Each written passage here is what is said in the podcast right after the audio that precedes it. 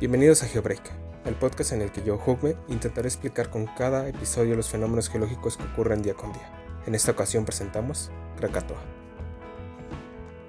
Es abril de 2020 y en Indonesia, Anak Krakatoa regresa a la actividad con una erupción que generó una columna de hasta 15 kilómetros de altura. En diciembre de 2018, una serie de erupciones colapsaron el edificio volcánico generando un tsunami donde más de 400 personas murieron.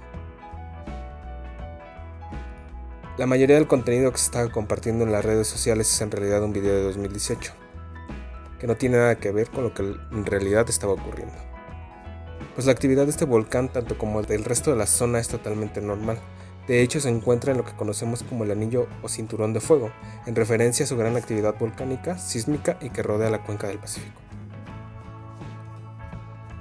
Todos los años entran en erupción en nuestro planeta del orden de decenas de volcanes, a veces incluso podemos llegar a los 100, pero las erupciones por norma general no duran un día, a veces duran semanas e incluso años, y eso entra dentro de la mayor normalidad.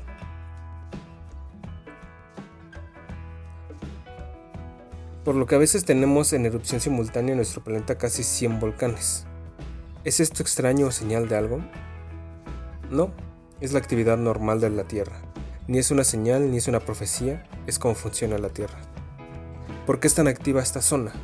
Porque en ella podemos encontrar diversos gases, especialmente límites convergentes que acaban en subducción. Es tan activa que la mayor parte de los terremotos y de la actividad volcánica que registramos al año se dan en esta zona. En nuestro planeta hay unos 1500 volcanes que podrían estar activos, de los cuales al menos 500 han producido una erupción según datos de la USGS. Incluso estoy leyendo algunas noticias intentado decir que volcanes como el Popocatépetl han entrado en erupción al mismo tiempo. Pero recordemos que el Popo lleva 15 años seguidos de actividad. Los volcanes son una manifestación más de la energía interna del planeta. Es lo normal y lo natural.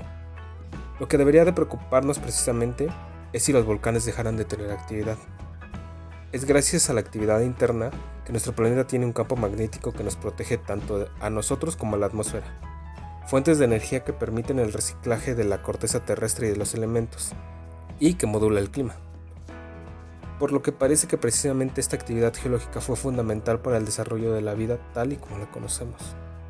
La próxima vez que alguien te diga que los volcanes anuncian el fin del mundo, piensa que sin los volcanes nunca estaríamos aquí.